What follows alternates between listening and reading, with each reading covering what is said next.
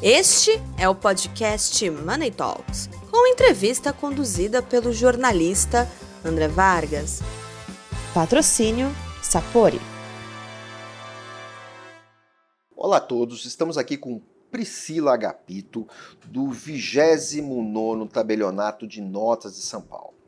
Uh, vocês devem estar estranhando um pouco o que, o que faz aqui em Money alguém que atua uh, no planeta dos cartórios e tabelionatos, etc. Não é, Priscila? Bom, o que acontece? Uh, Priscila veio até nós para tentar desmanchar ou atenuar uh, uma, uma noção incorreta que nasceu no Brasil com relação, em primeiro lugar, ao termo cartorial, ao termo. Né, tudo que é relacionado a cartório, tudo que é relacionado à burocracia paraestatal, que com o tempo eh, nós passamos a entender que é algo burocrático, danoso, custoso às empresas. Priscila veio nos contar que não é bem assim, não é, Priscila? Tudo bem? Bem-vinda. Tudo bem, obrigada, André. Vamos desmistificar, né? Isso. é... Bem, primeiro lugar, a sua atividade já não é mais hereditária. André. Você hoje é uma licenciada, uma prestadora de serviços. Exatamente. Você acredita que eu pisei aqui? A primeira pergunta que me fizeram foi: Você é a segunda geração, né?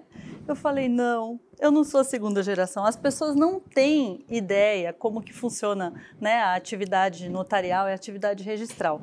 Para você poder é, ser um tabelião, para você poder ser um oficial registrador, você precisa primeiro ser bacharel em direito. E aí você vai prestar um concurso que é muito parecido com o de juiz, de promotor, né? É um concurso é, feito pelo, pelo Poder Judiciário Estadual.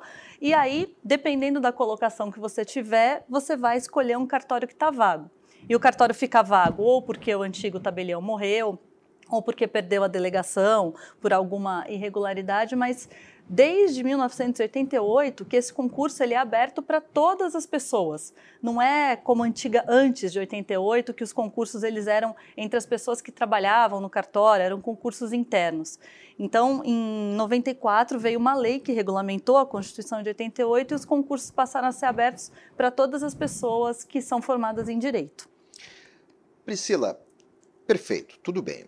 Uh, você contou como você começou a desenvolver sua atividade, que você não é filha de um, de um dono de cartório, não é? Odeio esse nome. Perfeito. Agora sim, eu, agora nós vamos ao principal. Priscila, por que a sua atividade é essencial? Ao contrário do que a maioria das pessoas acredita.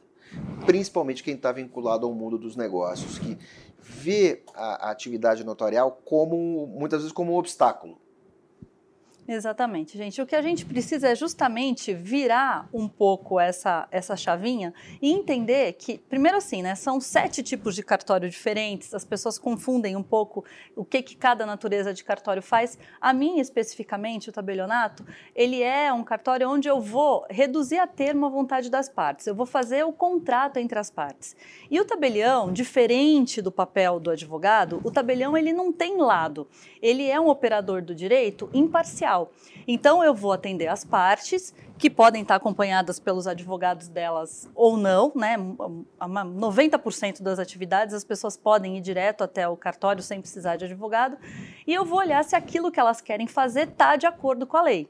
Então, eu preciso ser uma profunda conhecedora da lei e não vou permitir que algum contrato é, em, em, desacordo com a lei saia. Mas eu não vou ser aquele profissional que vou falar: olha, isso te convém, ou isso eu acho que você não deveria, porque o mérito eu não entro, eu entro na forma. E toda vez que você faz, que você tem uma fé pública, que você tem o carimbo, embora não seja a palavra mais adequada, porque eu tenho ranço dessa palavra carimbo, mas toda vez que você tem a chancela da fé pública num contrato, você evita litígio. Então você passa pelo extrajudicial, que as nossas atividades são extrajudiciais, né? Elas são paralelas ao poder judiciário. Toda vez que você tem uma chancela do extrajudicial, você vai evitar de gastar dinheiro futuramente para é, dirimir um litígio. Então, isso, economicamente, representa muito. Todas as vezes que você consegue prevenir um litígio sem precisar entrar na justiça para brigar, você economiza dinheiro. E é para isso, por isso que a minha atividade é essencial. Ainda mais num país com tamanha insegurança jurídica como o Brasil, correto? Exatamente. As pessoas adoram né, comparar os países e, e as atividades do, dos notários no Brasil, os notários nos Estados Unidos, mas a gente tem que pensar nos povos também, né? Vamos, vamos chegar numa questão essencial, não muito visível, pelo menos na conversa, é o seguinte. As fraudes seriam maiores sem a, sem a atividade de vocês? Ah, sem a atividade modernizada de vocês? Porque Exatamente. muita coisa mudou nos últimos 25 anos. É, eu estou na atividade há 21 anos, né? E, e, teve um progresso absurdo. Aliás, hoje, André, a gente está na frente de qualquer país do mundo. Qualquer país do mundo. Não existe em nenhum outro país do mundo uma plataforma pública como a nossa. Para é, os nossos telespectadores entenderem, o serviço de, de cartório ele é um serviço público exercido em caráter privado. Então, eu sou uma delegatária né, do, do poder público e exerço a minha atividade em caráter privado. Então, eu fico no meio dos dois mundos. E é, a gente tem, então, essa responsabilidade privada. É, todas as vezes que você vai até o cartório e reconhece uma firma, eu estou trazendo para mim, tabeliã, a responsabilidade. É como se a pessoa estivesse comprando um seguro muito barato muito barato, porque reconhecer uma firma no cartório é muito barato pela responsabilidade que eu estou vendendo, tá certo? Então as pessoas é, não têm ideia do quanto elas economizam do dinheiro e quantas fraudes, tanto que assim, quantas leis já tentaram acabar com o reconhecimento de firma. E não passa, porque todo mundo percebe que é muito mais caro o preço da, de evitar a fraude do que pagar o serviço do, do cartório. Então, é, é uma mudança de, de paradigma que está acontecendo. As pessoas estão percebendo que o cartório desburocratiza. Desde que, por exemplo, a, a Lei 11441 entrou em vigor, foi uma lei que entrou em vigor e permitiu que inventários, divórcios e separações fossem feitas diretamente no cartório de notas, sem precisar que você entre na justiça para fazer. O inventário, todo mundo sabe, levava quantos anos no judiciário? Hoje em dia, você faz um inventário em uma semana no cartório. A gente já teve mais de 6 milhões de atos praticados desde que essa lei entrou em vigor. Então, 6 milhões de processos saíram do, do judiciário para poder serem feitos ali na mesa do cartório. Então, quando alguém vem e fala que o cartório é burocrático, é porque tem total desconhecimento do trabalho que a gente exerce. Eu estava te falando, por exemplo, que a gente está na frente de todos os outros países do mundo nessa questão tecnológica. O ano passado, o CNJ baixou um provimento, que é o 100 de 2020, que veio regulamentar a atividade notarial, que de tão essencial não fechou nenhum dia, todo o Brasil parou. O país inteiro parou. Nenhum cartório fechou a porta nenhum dia. Só que as pessoas não estavam saindo às ruas com o medo da, da pandemia e com o medo do Covid. Então, tinha um projeto lá que corria no CNJ para que todos os atos pudessem ser digitais, os atos notariais. Né? Os notariais são reconhecimento de firma, escrituras, procurações, testamentos. As pessoas quiseram muito fazer testamento nessa pandemia. E aí, o CNJ, junto com os notários, conseguiram implementar uma plataforma. Depois, dá uma olhadinha no site, e notariado tudo hoje em dia você assina pelo celular. Tá? Você pode estar em qualquer lugar do mundo, você consegue assinar sua escritura de compra e venda, você faz o seu testamento. Basta que você tenha um certificado digital. E para as pessoas não dizerem que é caro, que não tem acesso ao certificado digital, você vai até o tabelionato de notas mais próximo de você e emite gratuitamente o certificado digital do e-notariado. Sai com ele no seu celular. Nenhum lugar do mundo tem isso já tem mais de 60 milhões de usuários cadastrados nessa plataforma do e-notariado. 60 milhões é muita gente. Você é um, né, André, que já falou que tem o seu certificado um, digital. Há quanto tempo você não vai ao cartório? Dois anos e meio, três. Entendeu? Não existe, gente. A gente tem que ter orgulho. É, é, isso traz um resgate do orgulho de ser brasileiro, porque realmente a gente tem que se orgulhar. Nenhum outro país do mundo tem algo parecido. Então, antes de você falar que o cartório é burocrático, que o cartório passa de pai para filho, é, o cartório não recebe um centavo de dinheiro público. Você entra no cartório, de 100 reais que você gastou, mais ou menos 45 reais aqui no estado de São Paulo, porque essas coisas mudam estadualmente. Mais ou menos 45 reais dos 100 que você gastou é taxa que você, usuário, está pagando e que o tabelião recolhe.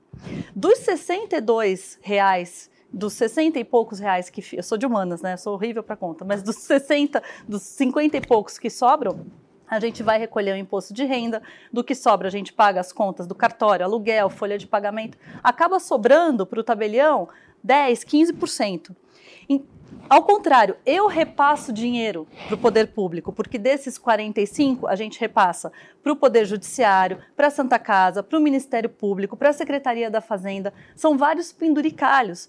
Então, não existe dinheiro público, é o contrário, de tão privatizado, de tão liberal, de tão capitalista que é o cartório, a gente fomenta a economia, dando segurança jurídica para quem usa.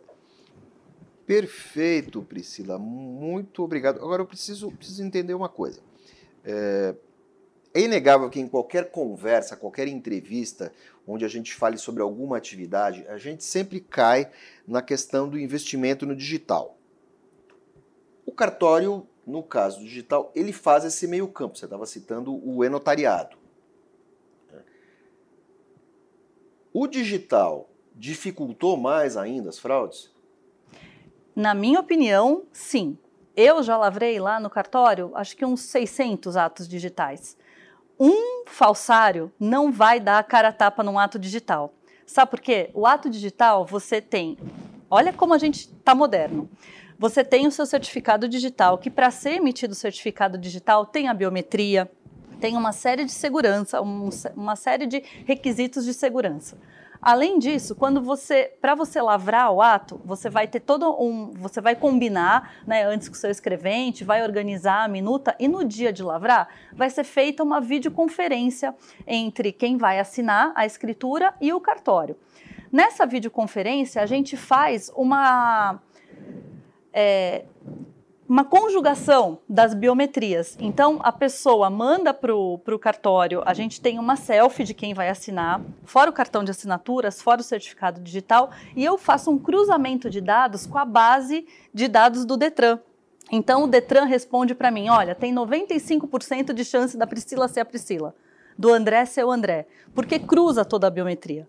E além disso, a videoconferência fica gravada no sistema. Então, pessoa, é, é, muito diferente do falsário que vem com seu RG super caprichado, é, falsificado, que é capaz da gente cair na falsidade, porque o pessoal de cartório não é perito. E tem umas, a gente tem todo o treinamento, o meu pessoal tem treinamento até do FBI, de pegar documento falsificado. Mas no digital tem mais segurança ainda porque além de tudo fica gravado. Ninguém, um falsário não vai querer deixar gravado numa videoconferência a cara lá. Então, assim, eu acho que reduz ainda mais o número de fraudes. Priscila, muito obrigado. Só para a gente encerrar, eu gostaria de. Você me esclarece, eu acredito nisso, mas assim. Uh... No Brasil, é muito mais difícil você falsificar as coisas do que nos Estados Unidos. Tudo bem, eu acredito que lá a quantidade de fraude seja menor, porque aqui os dados estão quase todos unificados, correto? Quer dizer, CNH, RG, eh, número de previdência, carteira do SUS, até porque a carteira do SUS hoje todo mundo está usando, né? Eh, enquanto nos Estados Unidos você tem o ID, a Drive License e o número de seguridade social, eles são desvinculados, eles não estão numa mesma base de dados. E, e até, a, por exemplo, a quantidade de pessoas que possuem passaporte é muito pequena comparada com a população. Os brasileiros possuem muito mais. O, o, índice de brasileiros com passaporte é muito maior do que o índice de americanos, apesar da população deles ser maior. A gente está mais evoluído, definitivamente? Olha, é, as pessoas sempre falam, ah, é porque lá nos Estados Unidos você vai no posto de gasolina e o cara faz o reconhecimento de firma. O nosso sistema é completamente diferente. Começa que aqui no Brasil a gente é civil law, lá é common law, é completamente diferente a estrutura. E os povos são completamente diferentes também. Lá a gente não tem o histórico de fraude, lá existe uma o povo está mais acostumado, não tem o jeitinho brasileiro que é horrível de falar, mas a gente sabe. Então, aqui, justamente por isso, esse provimento 100, ele veio fazer uma coisa que era um sonho de consumo nosso, que era unificar. A gente está criando um cadastro nacional de clientes, que já tem 60 milhões de pessoas. Todos os tabeliães colocaram as fichas de firma num único sistema. Então, hoje, independente do cara ter firma aberta lá no Pará, ele consegue praticar o ato aqui em São Paulo. E a gente consegue, desse jeito, minimizar muito as fraudes, porque todos os documentos estão unificados nesse cadastro. Mas o que eu acho que é diferente a cultura. Entendeu? Aqui no Brasil, as pessoas falam, ah, é porque as custas são altas e lá nos Estados Unidos é mais barato. Só que lá você tem que contratar um seguro que sai muitíssimo mais caro do que o que você paga de custas aqui no Brasil. Porque aqui no Brasil você não precisa do seguro para fazer a transação imobiliária, seja ela qual for. Então, é mudança cultural, é, é diferença cultural. Mas eu acho que, assim, eu continuo falando, desde esse provimento, o Brasil foi catapultado a primeiro mundo porque nem lá no primeiro mundo a gente tem algo parecido com o que a gente tem aqui. Priscila, muito obrigado. Tivemos uma conversa esclarecedora, didática e Priscila Gapito também defendeu uma tese muito bonita que não é muita gente que trabalha com isso. A, a, a necessidade de procurar cartórios e tabelionatos ela é inevitável no Brasil, mas assim, digamos que a nossa amiga Priscila botou essa bola no chão e explicou o que está acontecendo. Priscila, muito obrigado. Imagina, obrigada a vocês, gente.